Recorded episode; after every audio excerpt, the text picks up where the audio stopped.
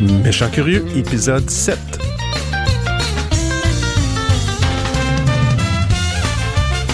Aujourd'hui, on parle de pilotage.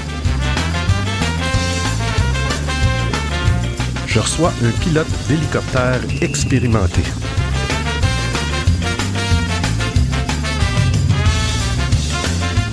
Bonne écoute.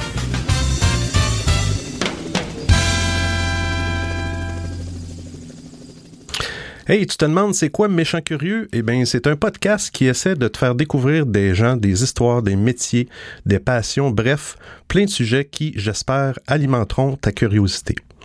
Aujourd'hui, on parle avec un pilote d'hélicoptère expérimenté qui vit toujours sa passion. Guy, bienvenue à Méchant Curieux. Oui, bonjour. Salut Guy.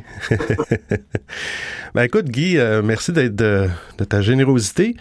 Euh, J'aimerais ça, Guy, que tu commences par, dans le fond, nous parler de toi, là, de, de tes tout débuts avec le domaine de l'aviation, comment ça a commencé, pourquoi tu as choisi l'aviation? Euh... Moi, j'ai euh, commencé à aimer euh, les, les hélicos en premier. OK. C'était les avions. Euh, mon cheminement, ça a commencé assez jeune, à l'âge de 10-12 ans je commençais à avoir euh, une passion, les regarder voler, les regarder euh, atterrir, décoller. OK. Je me rappelle, j'allais à l'aéroport avec euh, mes parents, je regardais les, euh, les avions qui se posaient, qui circulaient au sol, ils se préparaient au décollage. Même chose pour les hélicos. Les hélicos, ça m'a toujours plus attiré que les avions. J'ai j'ai comme eu la piqûre parce que je demeurais sur la côte nord à Sept-Îles. Et j'avais euh, un de mes amis qui demeurait euh, tout près de chez moi. Euh, puis lui, son père travaillait comme gardien de phare à l'île Corosol. Alors, ce que c'est que lui faisait, il, il, voyageait en hélicoptère à tous les changements d'équipage. Ça okay. avait lieu les deux semaines, je crois, dans le temps. Fait que, je le voyais décoller, atterrir, revenir avec l'autre changement d'équipage. Ah. Puis ça se faisait normalement euh, de, de cette île, du quai de cette île, avec un Bell 47, un petit hélicoptère comme euh, on voit là, dans Skippy, là, avec la grosse euh. Grosse, ok, la grosse boule ronde, là. Grosse boule de... ronde. Alors, euh, c'était assez impressionnant. c'était un monsieur de cette île qui pilotait. On l'appelait Tiprat. Tiprat.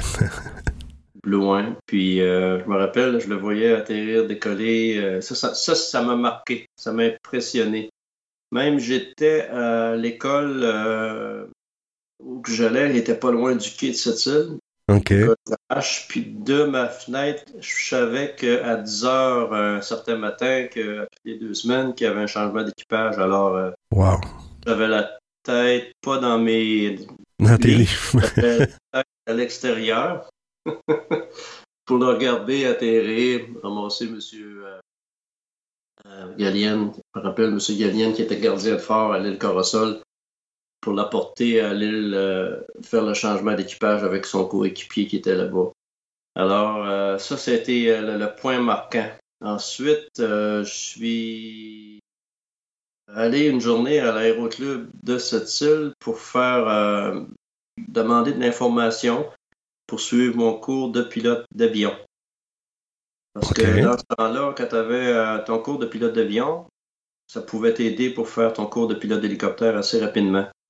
Pour apprendre la base. Apprendre la base. La, euh, base. Euh, la radio, les communications, la météo, les règlements de l'air, la navigation. Il y, y, a beaucoup de choses à apprendre avant de commencer à voler l'hélico. Je trouvais que c'était important. Fait qu'alors, j'ai commencé mon cours de pilote privé sur avion en 1971, je crois. C'est bien ça, oui, 1971. Au mois de juin 71, j'ai commencé sur un petit avion à apprendre à voler avec un instructeur, l'aéroclub de cette. Alors, euh, le, le, les premiers avions que je volais, c'était des petits Cherokee 140. OK. 8140. Je me rappelle de l'immatriculation euh, WHM Whiskey Hotel Mike. T'sais, on a des lettres pour chaque Oui, oui. Moi, j'étais un ancien radio-amateur. Je, je, connais l'alphabet, l'alphabet d'aviation. Mon père, je travaillais pour lui durant l'été, fait qu'il m'avait dit Ah, bon, salaire, comment est-ce qu'on arrange ça, Guy? Fait que moi, j'avais dit, ben, regarde, au lieu de, de, de me donner une rémunération, ben, pourquoi tu ne me paierais pas un cours de pilote privé d'avion? Puis sans, indiscrétion, Guy, dans ce temps-là, dans les années 70, euh, c'était-tu c'était-tu parce que là, dans mes recherches, je voyais comme privé, c'est comme on parlait de entre 14 et 30 000 dollars, c'est variable, mais c'était-tu dans ces montants-là? Dans ce temps-là, moi je me souviens, euh, quand on commençait à voler avec l'instructeur, c'était, euh, je crois, c'était 19 dollars de l'heure, plus l'instructeur 2 dollars de l'heure, ça faisait 21. Puis euh, on volait le carburant inclus tout. Là, on volait, euh, il fallait que je fasse 45 heures de vol pour avoir ma licence de pilote privé sur l'avion. OK. Puis, un cours théorique d'à peu près euh, une quarantaine ou une vingtaine d'heures, je crois, dans ce temps-là, en, théorie. Alors, je, je, suivais les cours théoriques par les soirs, une soirée, deux soirs par semaine, dépendamment de ce que c'est qu'on avait à faire. Là. Puis là, on parle, on parle, t'avais quel âge dans ces... J'avais, euh, j'avais exactement, c'était en 71, je suis venu au monde en 53. Alors, euh, j'avais euh, 17 ans quand j'ai commencé mon cours. J'allais avoir 18 ans au mois de décembre. OK. C'est 18 ans, là. Ça prend minimum 18 ans. Là. Ouais, j'avais commencé à 17. Mais on avait le droit de commencer la licence de pilote privé à 17. Puis euh, je me rappelle, euh, ma mère, euh, Norma, avec sa petite Pinto couleur verte, elle venait me porter à l'aéroport parce que je n'avais pas de permis pour conduire l'auto. J'avais mon temporaire, mais je pouvais pas partir avec l'auto. Alors, j'allais m'entraîner sur avion avant de pouvoir avoir ma licence d'automobile pour conduire, la licence de conducteur d'automobile. Je faisais l'avion avant. C'était un peu spécial, mais c'était ça. Puis après, euh, quand j'ai eu fini mon cours de pilote privé, après avoir passé mes examens, mon examen écrit, mon examen en vol, j'ai eu ma licence de pilote privé. Alors, euh, j'ai beaucoup euh, continué à monter mes heures de vol, parce que ça prend des heures de vol hein, pour continuer, pour aller chercher une licence professionnelle. Dans ce temps-là, il y a plus une licence commerciale sur avion. OK. Puis là, j'ai fait une licence commercial un peu plus tard parce que j'ai accumulé des heures. J'ai continué à monter mes heures pendant quelques années, euh, à me promener euh, aux, alentours de cette île, euh, Bécomo, Matane, la Côte-Nord. J'ai fait beaucoup hors Saint-Pierre, Natashquan. Puis à l'âge de 20 ans, j'ai rencontré ma copine Charlotte, qui était ma conjointe pendant beaucoup d'années. Puis euh, là, en ce moment-là, elle, venait de Natashquan. Ça fait qu'on allait se promener presque toutes les fins de semaine durant l'été à Natashquan en avion pour monter mes heures de vol. Ah, OK. Deux heures pour y aller, deux heures pour le retour. À 19 de l'heure. C'est plus cher que faire, faire, du pouce. ouais, quatre fois ça, j'ai faisais 40 pour y aller, ben 38 pour y aller, 38 pour le retour. Carburant inclus on allait coucher notre soirée, puis on revenait le lendemain pour monter mes heures. mais là, tes heures, c'était dans le but d'avoir une licence de... commerciale, comme tu dis. C'est ça, dans le but de monter mes heures pour avoir une licence professionnelle ou commerciale. Euh, j'ai fait ça pendant euh, quelques années, aller jusqu'à l'âge de 21 environ, oui. Puis après ça, j'ai fait ma licence euh, professionnelle. Là, il a fallu que je retourne poursuivre des cours théoriques, faire un peu d'heures de vol pour finaliser euh, les heures euh, que j'avais à faire pour euh, aller chercher une licence professionnelle. Je crois dans le temps, c'est environ une trentaine d'heures de vol qu'il a fallu que je fasse avec l'instructeur. Puis la balance, il fallait que je fasse ça seul. Puis à l'âge de 22, si je me souviens bien, j'ai eu ma licence professionnelle avion. Avec euh, là, j'avais volé beaucoup pendant beaucoup d'années, fait que je me suis retrouvé avec 350 euh, heures de vol. Fait que l'expérience commençait à rentrer là. 350 heures de vol. Ouais. Après ça, à l'âge de 25 ans, j'ai euh, j'avais un travail que j'aimais pas. J'étais dans l'assurance vie. OK. Deux ans, je faisais de l'assurance vie. J'avais essayé d'autres sortes de travail avant. Sur les trains, j'étais serre-frein ou brakeman pour OK, OK. Pour que je travaillais en Sept-Îles et Chauffeurville sur les trains. Mais c'était pas un emploi que j'aimais beaucoup. Je trouvais que ça allait pas assez vite. OK, il y avait moins de moins d'action, là, c'est sûr. Il y avait moins de challenge un peu. Ouais. De faire à 30, 40 000 à l'heure. C'était pas ma vitesse. C'était pas assez haut. Avec des trains de minerais ou des fois j'embarquais. Des fois, ils me donnaient la chance de, de monter sur l'Express, le, train de passagers cette île euh, Chauffeurville qui faisait euh, l'arrêt à, à Ross Bay Junction euh, pour les passagers, puis à Chauffeurville. On faisait ça une journée pour monter, une journée pour descendre. Mais ça, je trouvais que c'était trop, c'était trop lent pour moi. C'était, c'était comme plate un peu, là. Ouais. Ça doit être une grosse compagnie, quoi. C'était-tu le CP ou le QF, euh, comment ça s'appelle? Ouais, c'est ça. Ouais. Ah, c'est sûr que c'était des gros euh, des grosses compagnies, c'était des grosses conditions, c'était des grosses, mais comme tu dis, quand tu, tu te vois faire ça tout le restant de ta vie puis t'aimes pas ça, là. Ouais, fait que là, je me suis dit, bon, tant qu'à le passer à 40 000 à l'heure euh, sur deux traites de chemin de fer, non, euh, tant qu'à passer ma vie là-dessus. C'était des chiffres de nuit. Euh, on était comme euh, appelé deux heures avant à cette île, une heure avant dans les camps au nord. Fait qu'à un moment donné, je me suis dit, se faire appeler à 1 heure du matin pour décoller à 3 heures, tu es juste de te coucher, ça fait 3-4 heures, tu dors. Hmm. Là, ça m'intéressait plus ou moins. Les repas, c'était tout décalé. c'était dur. Physiquement, c'était difficile. Hmm. Alors, après ça, j'ai laissé, je suis allé faire de l'assurance vie pendant deux ans une compagnie à cette île. Puis euh, encore là, euh, euh, l'assurance vie, c'est on vend de l'air, hein. on vend des, des c'est pas rien de tangible. Police d'assurance vie, bon, qui était vivant, où il y en avait que c'était des participations avec des intérêts. Mais en tout cas, juste pour faire une histoire courte, là, j'ai décidé, assez, c'est assez. À 25 ans, j'ai dit, tiens, je vais faire ce que j'ai voulu toujours faire dans ma vie. Là, je suis allé, j'ai parti à Fredericton, au Nouveau-Brunswick. C'était l'école la plus proche de cette île, l'école de pilotage d'hélicoptère. Je suis allé faire mon, ma transition d'avion à hélicoptère. On appelle ça une transition parce que c'est un cours que j'ai fait, un cours de pilote d'hélicoptère professionnel, mais j'ai pris ma licence, toute l'expérience que j'avais sur avion, puis je l'ai, euh, j'ai été faire, euh, au lieu de faire 100 euh, heures de vol, 100 heures de vol sur hélico dans ce temps-là, c'était 50 heures de vol que j'ai fait pour aller chercher la licence d'hélicoptère. Puis euh, j'ai fait ça sur un Bell 47, un genre de, tu sais, la même hélicoptère qui avait, qui servait tantôt euh, que je parlais pour aller à l'hélicoptère de cette île, un genre d'hélicoptère comme l'hélicoptère à Skippy, là, l'émission que tout le monde connaît, euh, qui date depuis bien des années.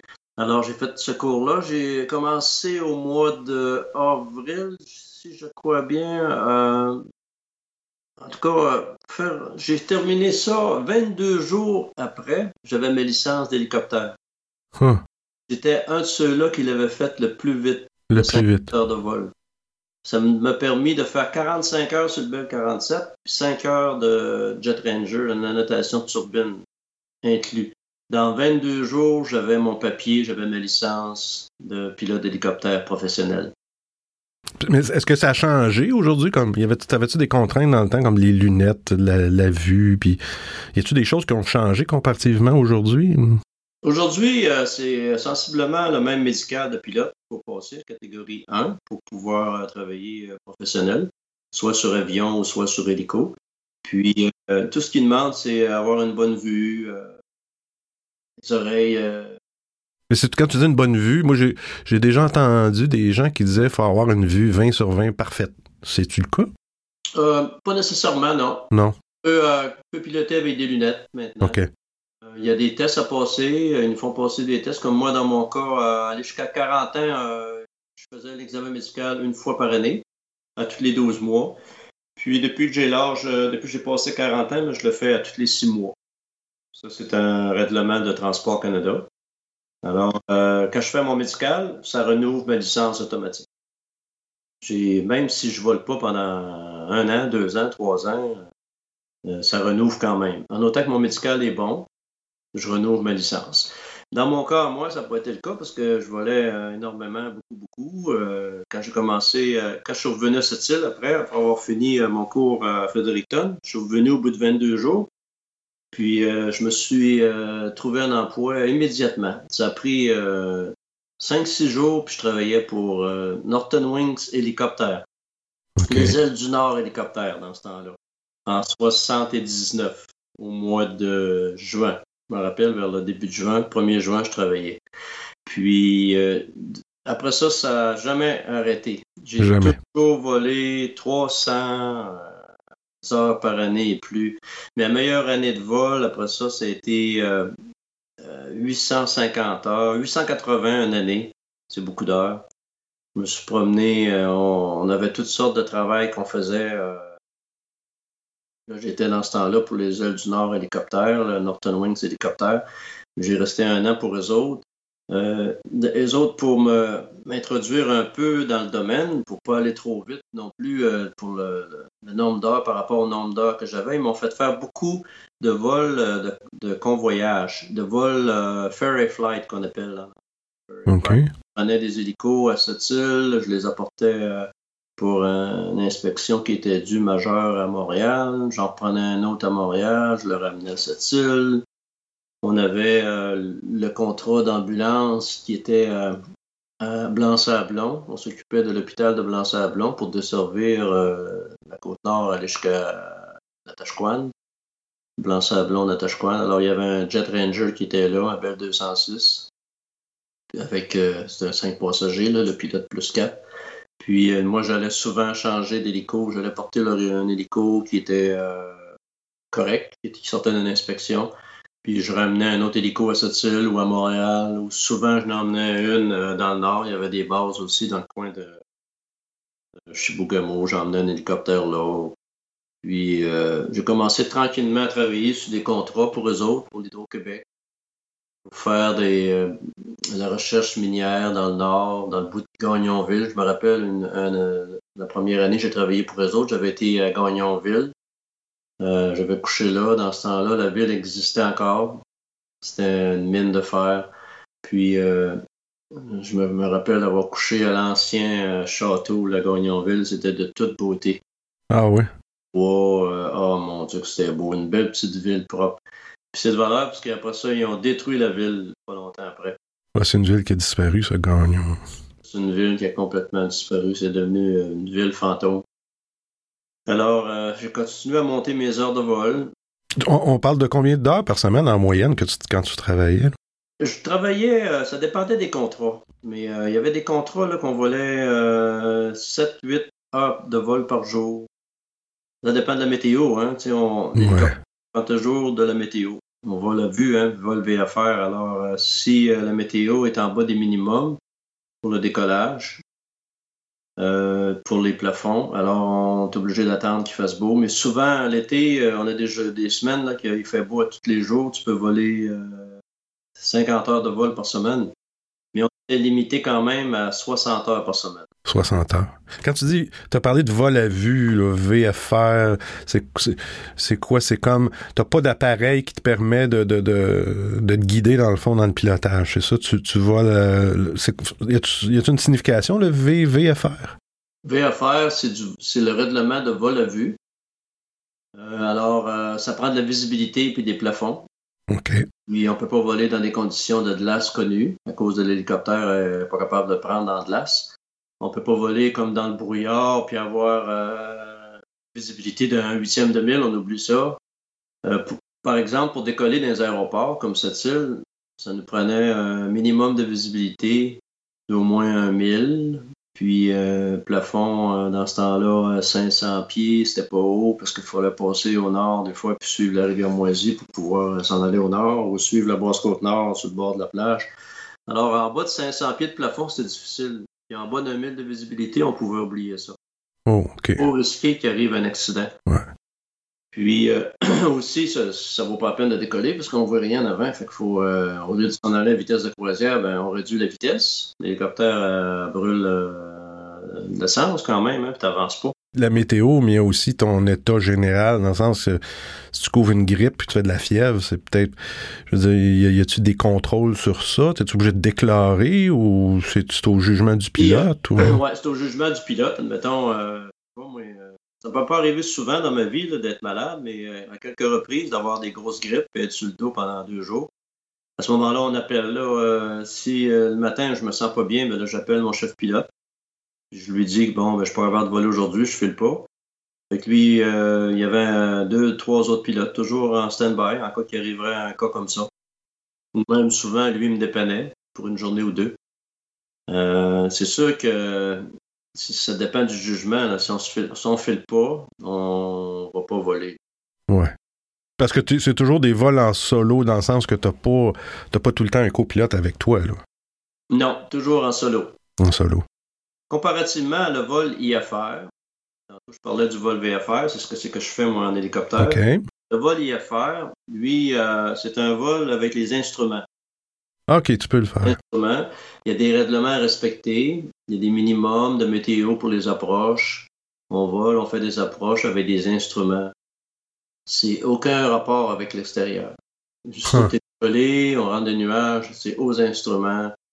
On suit des vecteurs, des, euh, des, routes aériennes, on fait des, on est contrôlé par les systèmes de communication, les systèmes de radar, Montréal, le centre de Montréal, ou Québec, euh, le centre de Québec aussi, dans ce temps-là, c'était le centre de Québec, contrôlait Québec. Ou le Moncton, quand on est dans le Nouveau-Brunswick, Moncton Center, le centre de Moncton. Alors, c'est pas pareil du tout. C'est pas le même, euh, le même type de vol. C'est un vol beaucoup, beaucoup plus technique. Hum, j'imagine. Puis, il y a des, euh, on est quand même, euh, par rapport à la météo, pour les approches, il y a quand même des, euh, des minimums à respecter pour se faire avoir. Fait que si je reviens à l'hélicoptère, c'est pas mal mieux. On vole avec l'extérieur, on regarde ce que c'est qu'il y en avant de nous. Alors, c'est beau. On voit toutes sortes de choses en bas, les orignaux, les ours. Les ours sont assis. Moi, je me rappelle une fois, j'ai vu un, un, un ours qui était assis sur une roche. Je montais une montagne, là, puis euh, je faisais de la recherche géophysique. Puis euh, il y avait un ours euh, assis sur une roche, puis il me regardait. Un ours noir, puis il me regardait. Fait que là, j'ai trouvé ça comique un peu, là. de voir que les animaux nous regardaient voler. Ah, regarde, ouais. on, en parlera peut-être un petit peu plus loin des, des, des, anecdotes puis tout ça. J'avais ça en Regarde, on va prendre juste une petite pause, Guy. Je. Je vais j'avais fait une coupe de recherche, là, regarde, c'est pas, y a rien de scientifique, là, mais juste pour les gens, là, euh, euh, au niveau de, l'hélicoptère. Le premier hélicoptère aurait été inventé euh, par Paul Cornu en novembre 1907. Euh, C'était un aéronef à hélice sustentatrice. J'ai vu les dessins, il y avait comme genre deux hélices. C'est lui qui avait inventé ça. C'est un ingénieur bricoleur. Euh, c'est lui qui a inventé la bicyclette en moteur puis la voiturette. Je sais pas si c'est la voiturette de golf ou, ou d'autres choses, mais ça a parti en 1907. Mais c'est plus les Allemands qui ont été les premiers en 1936 à concevoir des dessins d'hélicoptères viables euh, et à faire voler un appareil stable.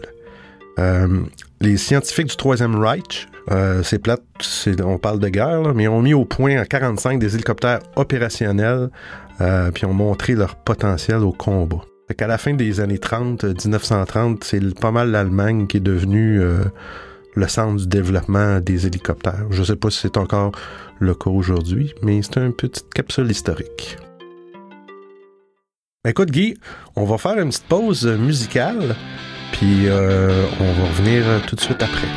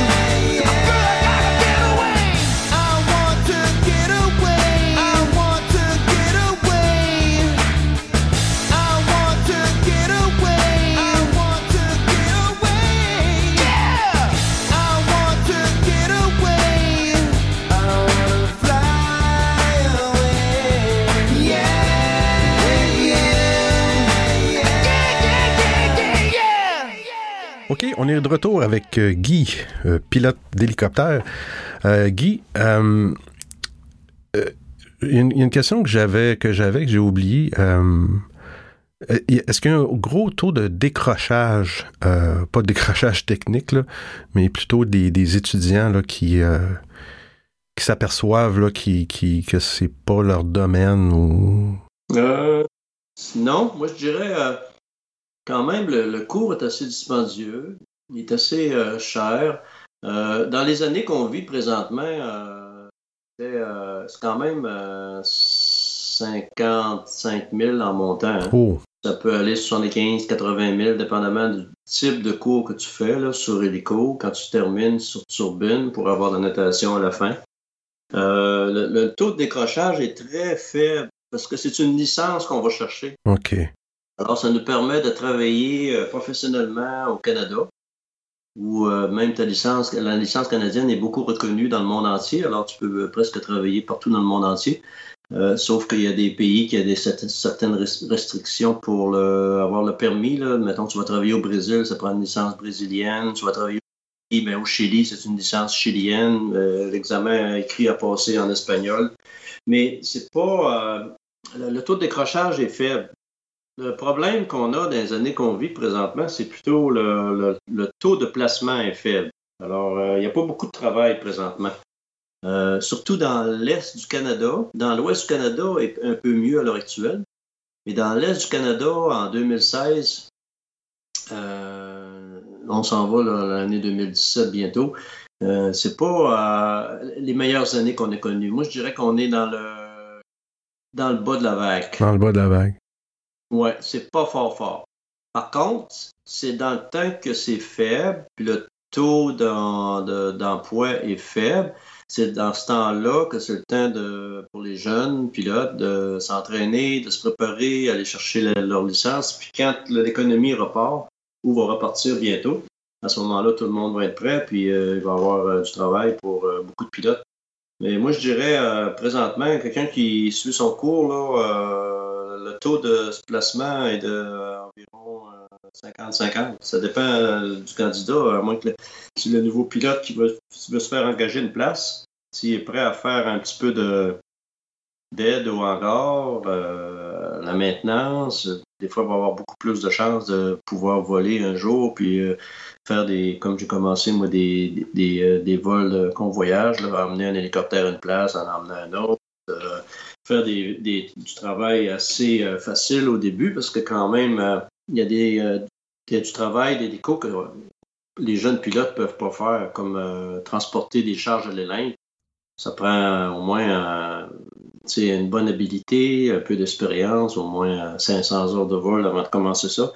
Parce que c'est quand même une technique. Hein. Une technique, faut que tu ailles chercher puis, pour pouvoir... Lever des charges, là pour pouvoir lever des charges précis, les emmener à un certain point précis avec un long câble, avec une longue élingue de 100 pieds ou 60 pieds, dépendamment de la longueur. Euh, les feux de forêt l'été, ça paraît pas, mais quelqu'un qui veut aller euh, ces feux de forêt, on peut pas envoyer un jeune euh, pilote qui sort avec de l'école avec 100, 100, heures de vol, l'envoyer sur un feu de forêt.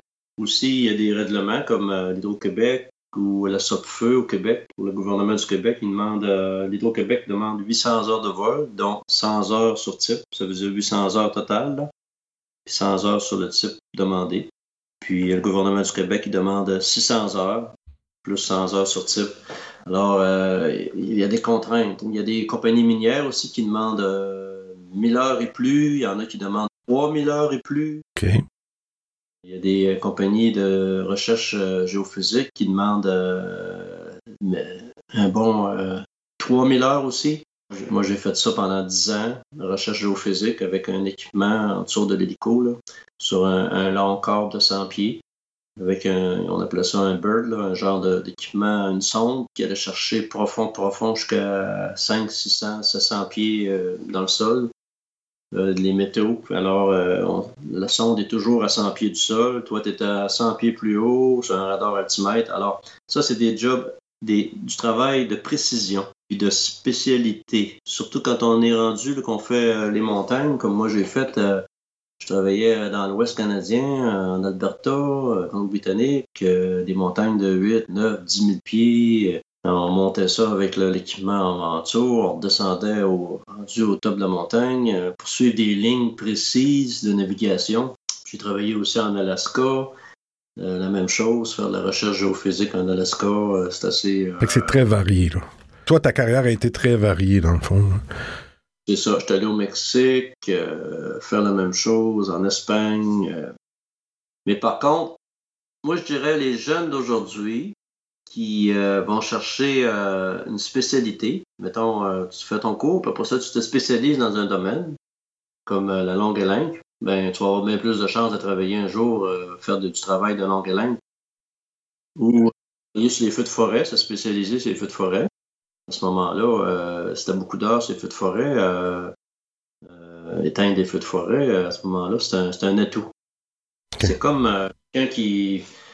C'est comme un médecin qui se spécialise dans la chirurgie. Mm. Hein, la chirurgie ou les os, réparer des os, ben là, il va être en demande beaucoup plus que quelqu'un qui est juste médecin général, puis il soigne des grippes ou des maux de tête ou des allergies. Mm-hmm. Puis, mais les étudiants euh, qui, là, on parle de, on tu parlait tantôt de 50 000 euh, privés, mais ceux qui vont au cégep, là, comme à Chicoutimi, là, je sais qu'il y, a une technique, là, euh, comment ça fonctionne? Est-ce que les autres, au bout de la ligne, ils ont, ils ont le même type de permis? Oui, les autres, ils vont aller chercher le même permis, mais sauf dans un temps plus long. OK.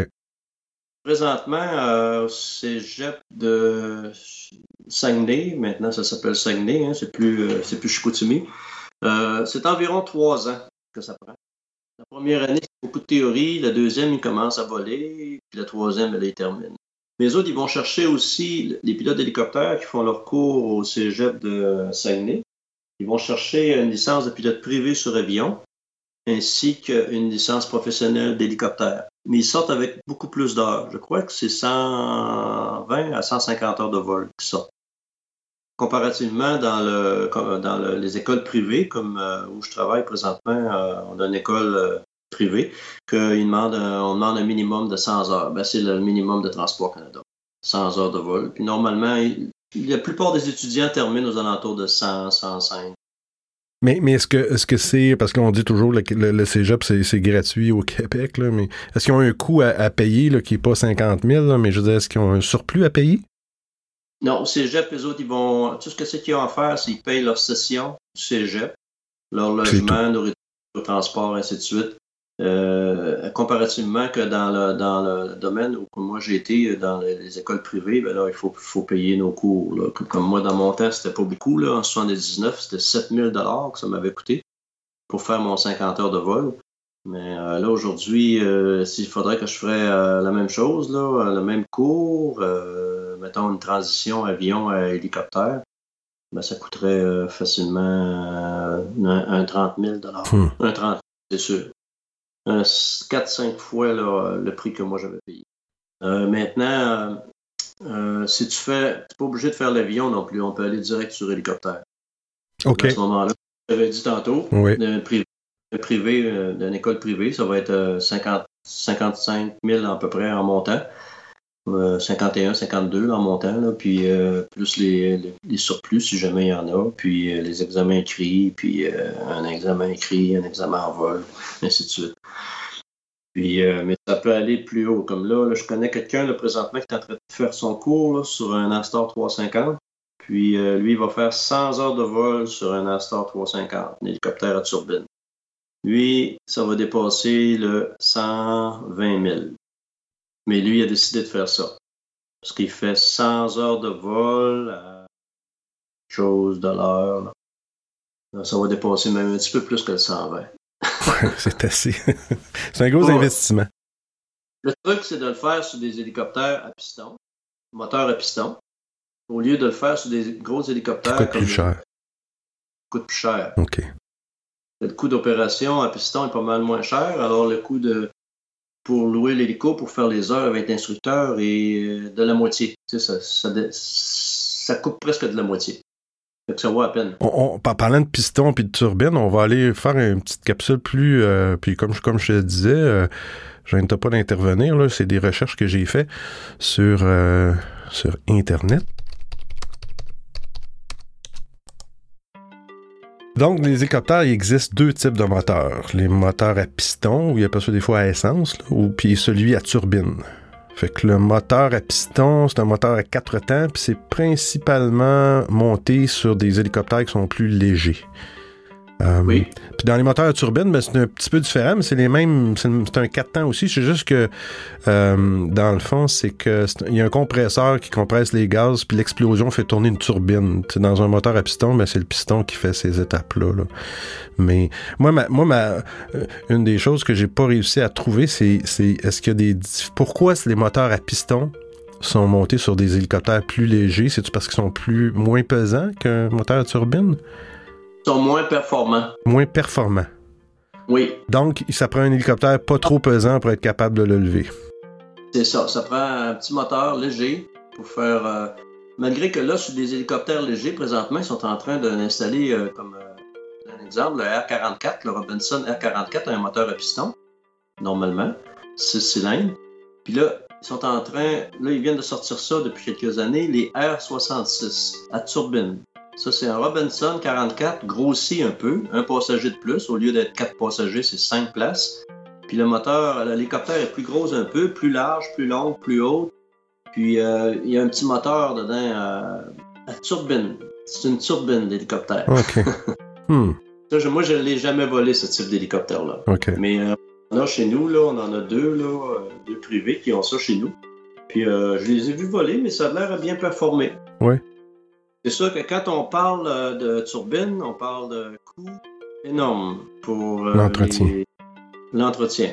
Alors, euh, quand le, le moteur est dû pour un overhaul ou euh, une remise à neuf, alors on parle de beaucoup, beaucoup de sous. OK. Ça peut monter à cinq fois le prix que ça coûterait pour faire un overhaul sur un moteur à piston. Environ. Mais il n'y a, pas plus. Est-ce qu'il y a une différence, en fait, de, de. Comment je pourrais dire, de fiabilité entre les deux? Ou... Oui. Oui, le- le- la fiabilité sur la turbine est euh, améliorée d'environ. euh, ah, c'est- incroyable, la fiabilité d'une turbine. Euh, moi, je dirais, euh, c'est une turbine, avant, que, avant que ça lâche, une turbine, on va avoir beaucoup d'avertissements. On va avoir, une- on va avoir euh, du métal qui va se faire dans la turbine, on va avoir une lumière qui va allumer, engine chip. On peut avoir euh, des, des signes, euh, parce qu'il faut vérifier notre puissance, il faut faire un power check à toutes les 25 heures de vol sur une turbine. À toutes les 25 heures, il faut faire comme un, un- prendre toutes les données du moteur. Il y a des différents types de turbines, d'hélicoptères qui ont leur système automatique pour faire ce, ce power check-là qui se fait tout seul en pesant sur un bouton. OK. Ça, le, le moteur est analysé à toutes les 25 heures de vol. Hmm.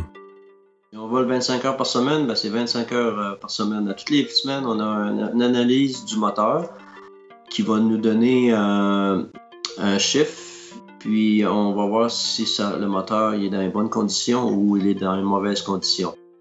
Puis aussi, on, à toutes les 100 heures de vol, on prend un échantillon d'huile, puis on l'envoie pour le faire analyser sur la turbine. Alors, on pourra voir si le moteur commence à se défaire à l'intérieur avec le métal dans l'huile. S'il commence à trouver des particules de métal, alors ça veut dire que ce moteur-là s'en va.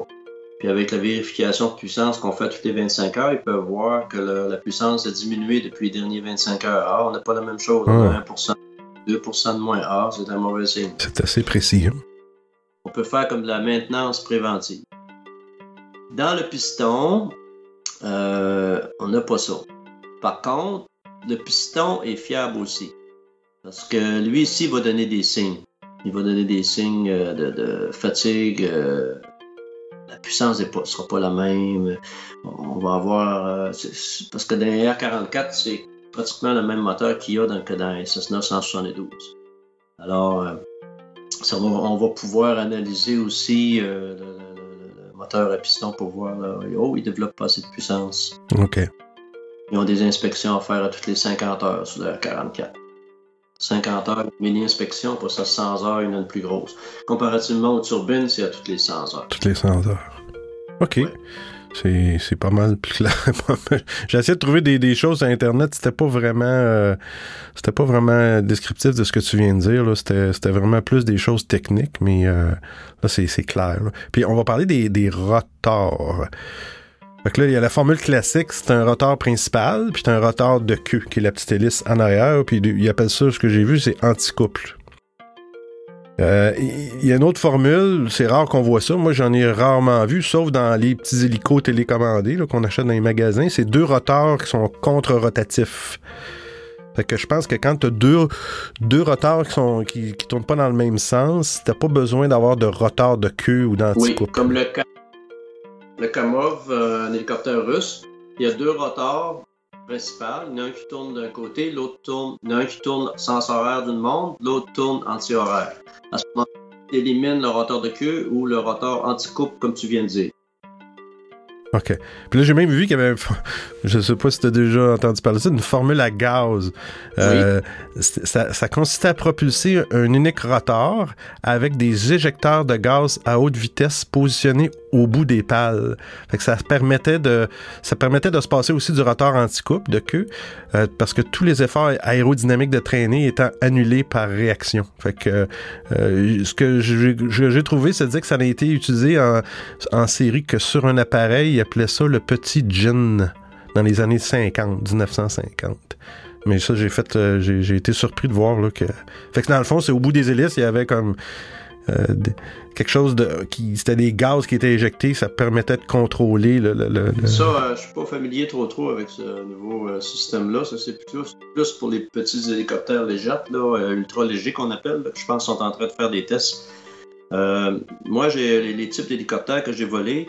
Euh, il y avait des rotors de queue ou des fenestrons. Fenestrons comme euh, sur le C120, le, colibri, autrement dit on l'appelle le colibri, le C120. Lui, il y a un fan, un fenestron, il y a euh, un fan dans la queue pour pouvoir contrer pour le mouvement anti-stock ou anti-coupe. quand on veut décoller, il faut peser un petit peu sa pédale de droite. Quand on veut atterrir, il faut peser un petit peu sa pédale de gauche pour les approches. Mais ça, c'est un système euh, dans la queue, encastré dans la queue en arrière, puis ça tourne extrêmement vite.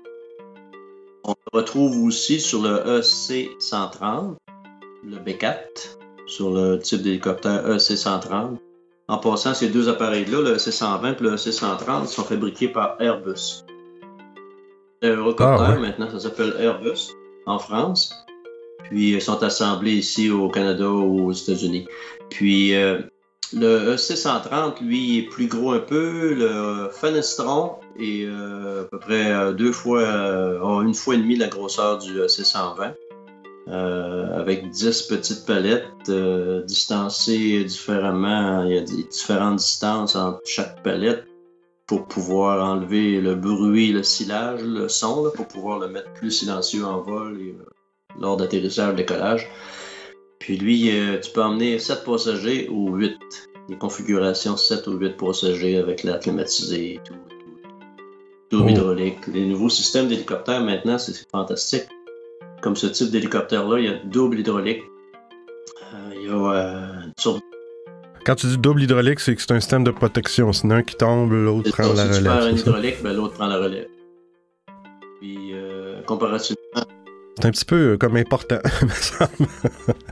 Je sais bien que c'est pas le cas dans pour tous les, les, les, les, hélicos et les avions, là, mais des fois, des fois, t'entends des accidents d'avion, puis c'était une, une, vis ou une botte qui, qui a cassé, puis c'était la seule botte, puis si la vis casse ou la botte casse... Euh, ouais, ben, des euh, fois, on a, on a aussi des, des avions qui sont... qui sont fatigués, là, qui ont des, ils ont beaucoup d'heures de vol. des fois, la maintenance a été négligée. des fois, des pièces qui ont été remplacées. Fait qu'il faut faire attention. Hein. Puis euh, la plupart des accidents d'avion ou d'hélicoptère, 80% des accidents euh, d'hélicoptère, c'est causé par euh, une erreur de pilotage. OK. Puis le 20%, c'est quoi? c'est le moteur qui arrête? L'autre 20%, ça peut être soit une panne, comme je viens de dire, une panne hydraulique. Mettons que tu as juste un hydraulique qu'il y a des hélicoptères qui ont juste un système hydraulique comme le A350, là, B2, B, BA, B2. là, les autres, ils ont un, système hydraulique. Fait que si le pilote manque son coup pour atterrir, malgré que ça se vole très bien, pas d'hydraulique, c'est pas la fin du monde. On est capable d'atterrir un hélicoptère vent de face pour hydraulique presque 0 000 à l'heure puis se poser. Là. Ouais, ben, regarde, on est rendu là, dans le fond. Euh, explique-nous ça, là, disons. Euh, tu sais, un avion, tout le monde sait que quand le moteur arrête, bon, ça plane, ça peut planer, dépendamment des, conditions du type d'avion, de, la vitesse, du poids. Mais qu'est-ce qui arrive quand, disons, tu as une panne de moteur en, hélicoptère? C'est juste le moteur qui, qui, qui, arrête, là. tu peux pas planer. Y a-tu des trucs? C'est euh, sûr que l'hélicoptère, avoir le, le, le rotor qui tourne à un certain RPM. Exemple, euh, la Star 350. La Star 350 B2, exemple. Euh, en vol, on va avoir environ 393 RPM, 394 tours à minute en vol, régulier, régulier. Ça va toujours être le même, les mêmes tours minute. Ça va être dans l'arbre verte. Si on a une panne de moteur, à ce moment-là, la première chose que tu dois faire sur l'hélicoptère, c'est de suite collectif en descendant. Tu réduis ta vitesse à la vitesse d'autorotation. Comme sur la Star 350, le B2, c'est 65 nœuds. Tu vas chercher ton 65 nœuds, tu mets ton rotor flat pitch ou sans, euh, pitch, puis à zéro pitch, puis tu descends. C'est la vitesse de l'appareil en descendant avec le taux de descente qui va garder la révolution du rotor par minute à 394 plus ou moins. Puis, quand tu arrives près du sol, on flare, on, arrête notre descente. moi, je dis on flare, on commence l'arrondi, on peut dire l'arrondi à 60 pieds. On commence l'arrondi à 60 pieds près du sol, face au vent. On arrête l'hélico, on le met au niveau, puis on a juste une chance de tirer sur le collectif pour remettre du pitch, puis pour pouvoir euh, atterrir sans dommage sans dommage. Donc, la descente se fait se fait euh, c'est pas par c'est pas par palier l'hélico elle descend pas puis après ça elle remonte puis elle redescend encore un petit peu puis après elle remonte puis c'est vraiment que elle descend tranquillement puis tu contrôles l'angle des pales puis ça fait comme un effet de moi j'appelle ça de ventilateur le but c'est de contrôler la vitesse. Exact. 35 nœuds sur le B2 là je donne un exemple. La Star 350 B2 euh, ça peut être le B3 là, aussi, ça peut être le BA, c'est la même vitesse pour tous ces appareils-là. Même sur le C130, même sur le C120, c'est 65 nœuds sur l'autorotation. Si on va sur le R44, le Robinson, ben là, c'est 70 nœuds. Par contre, on peut varier la vitesse en descendant. Tu peux l'augmenter, tu peux la diminuer, mais rendu à 300 pieds du sol, il faut récupérer notre vitesse et moins pour aller chercher notre vitesse pour avoir une bonne, euh, un bon, une bonne arrondie, garder nos tours minutes mettre ça euh, au niveau du sol, un petit peu avec une petite glissade par en avant, puis arrêter avant de toucher le sol, donner un petit peu de collectif. Puis normalement, si tu aurais un verre d'eau d'accrocher sur le cockpit en avant, rempli pas full plein-plein, mais euh, un quart de pouce du bord, normalement, avec le taux de coordination de la descente, le taux de coordination de l'arrondi, le taux de coordination du toucher, si c'est bien fait, il n'y aura pas une goutte d'eau qui va sortir du verre. Ah, oui. L'hélicoptère va être en parfait état. Si c'est bien fait dans l'art. mais, mais dans l'art. Euh, ça n'arrivera pas. Mais, mais c'est-tu quelque chose qui se montre? Là? C'est quelque chose que, que tu apprends, tu peux pas pratiquer ça euh, dans la vraie dans vie? Les, dans les cours de pilote, on a euh, une leçon deux, même trois leçons. Moi, j'ai ma, licence d'instructeur aussi, là, que j'ai faite il a deux ans et demi, presque trois ans. Puis, euh, dans, le, dans, les, dans le cours de pilote, il faut en pratiquer. Fait qu'il faut faire des autorotations. En premier, on les monte avec moteur. En deuxième, on les monte en coupant le moteur, mais pas en, atterrissant. Puis en troisième, la troisième leçon, on, est, on, les, on les monte, mais avec complet, pas de moteur du tout. Puis face au vent, on choisit un bel endroit à l'aéroport de Québec ou euh, dans des champs là, que c'est planche.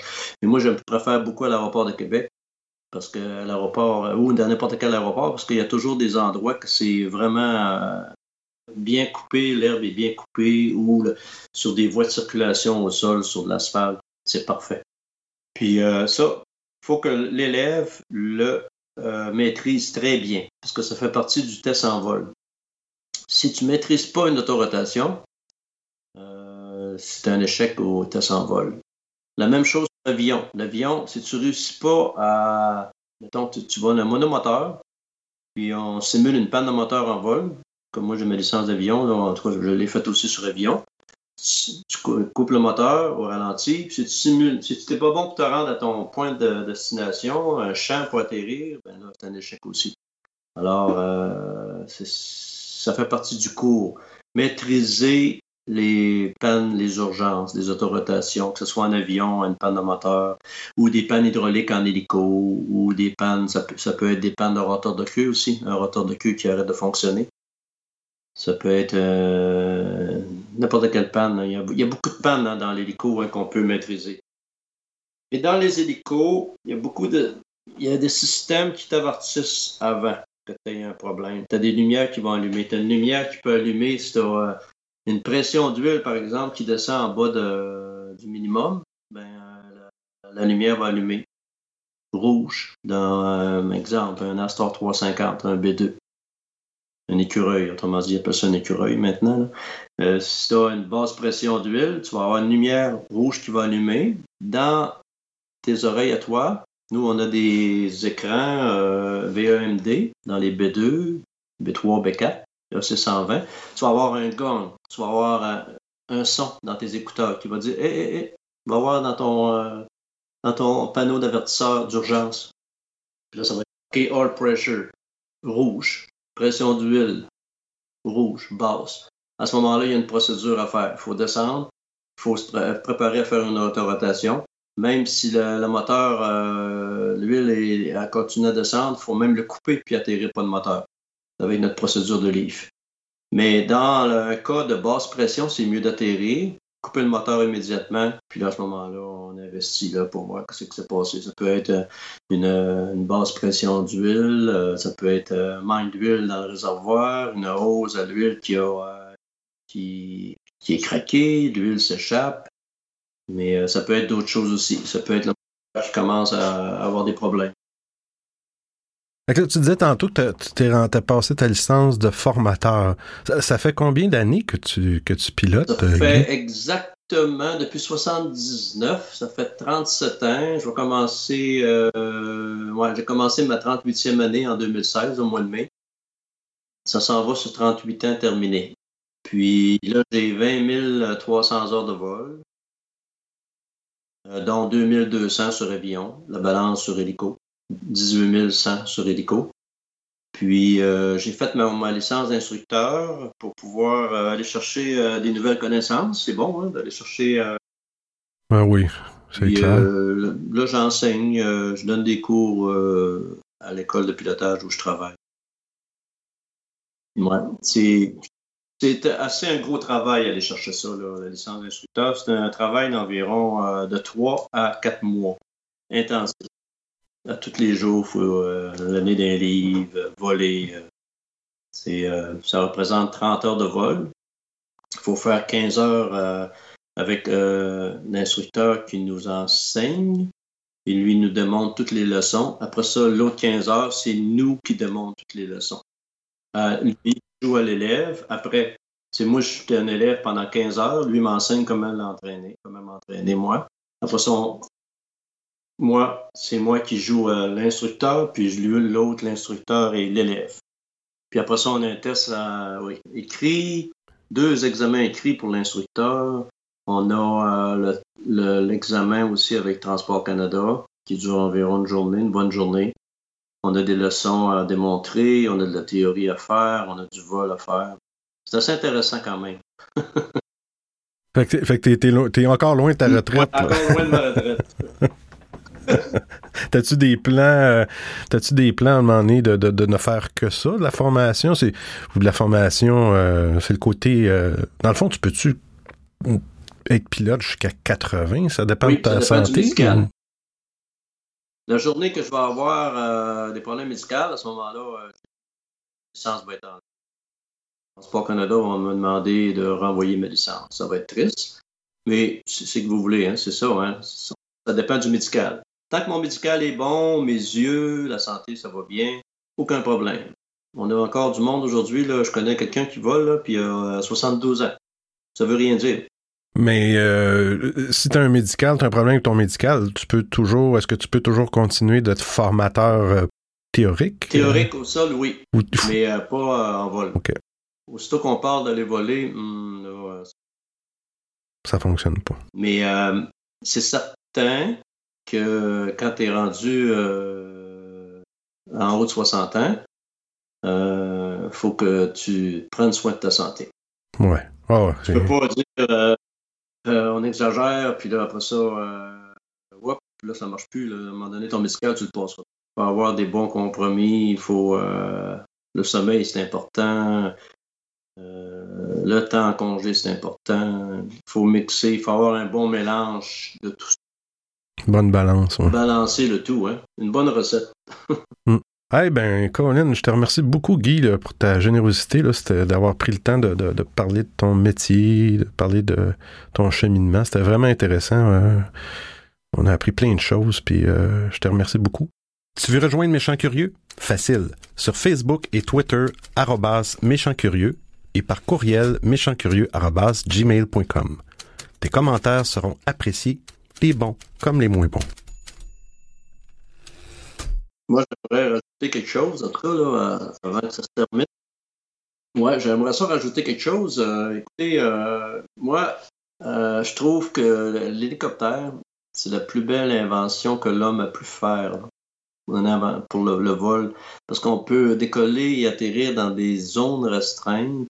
On peut se déplacer au sol facilement, au, au pouce précis on peut aller euh, sauver des vies, aller chercher quelqu'un d'une montagne qui est blessé ou euh, faire de la longue élingue, aller le, euh, secourir quelqu'un, le sortir de quelqu'un qui est mal pris. moi, je trouve que c'est la plus belle invention. Il faudrait dire merci à M. Paul. c'était Paul Cornu, je me souviens plus de son nom. 1907. Il a fait une belle invention. Paul Cornu. Paul, merci, monsieur Paul. ben, pas de problème, Guy. Aujourd'hui, je vous laisse avec une pièce euh, musicale d'Émile Bilodeau. La pièce s'intitule Je suis un fou, par rapport avec le métier de pilote, et se retrouve sur son album Rite de passage, qu'on peut retrouver sur le site Bandcamp.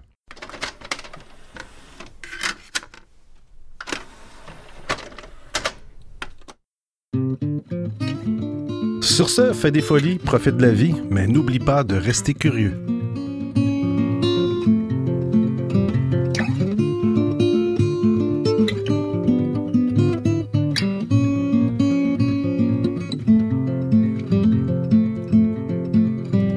J'ai pour mon dire que les plus folles sont les plus belles, mais c'est moi le pire parce mes paroles sont trop séquelles pour elles, pour elles je suis un fou. Parce qu'il faut pas se le cacher, parfois je suis vraiment fucké. Puis même si j'ai de l'air assez standard, ça reste que c'est moi le plus bizarre de tous. Et j'ai la frousse, que les belles rousses se poussent. Mais non, partez pas, restez s'il vous plaît. Parce qu'il paraît qu'avoir un beau couple, c'est à mode. Un peu comme le tout nouveau iPod qui vient de sortir, c'est triste à dire, mais pour elle, je suis un fou.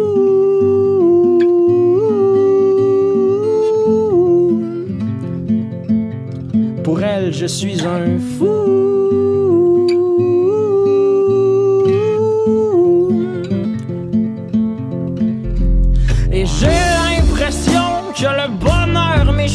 Comme un petit chaton qui ne veut plus qu'on le flatte. Et j'ai l'impression que mes chansons sont plates, comme un garçon qui fait son premier spectacle, mais malgré tout. Ça va bien, ouais ça va bien. J'arrive à faire mon petit bout de chemin, c'est mieux que rien. J'arrive à faire croire aux filles du lac que j'étais un grand chum à Philippe Braque.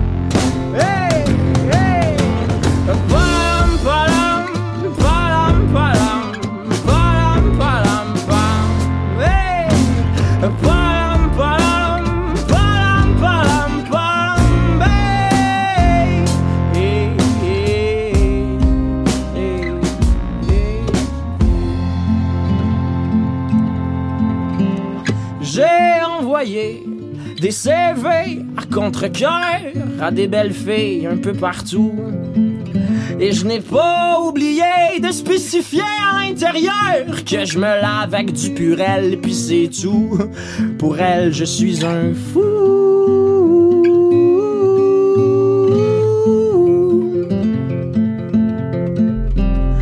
Aucune d'entre elles m'a rappelé. Faut croire que mon contrat avec Bella expirait, qu'il faut que je revienne à raison. Puis moi je me dis qu'il faut que je m'écrive des chansons. Je suis un J'ai tellement des longues ongles. La dernière fois que je me suis fait, ben, je me suis chopé les doigts. La star pour jouer de la guitare, faut que je demande à ma blonde de tenir mon manche. Je comprends pas que c'est pas sexuel.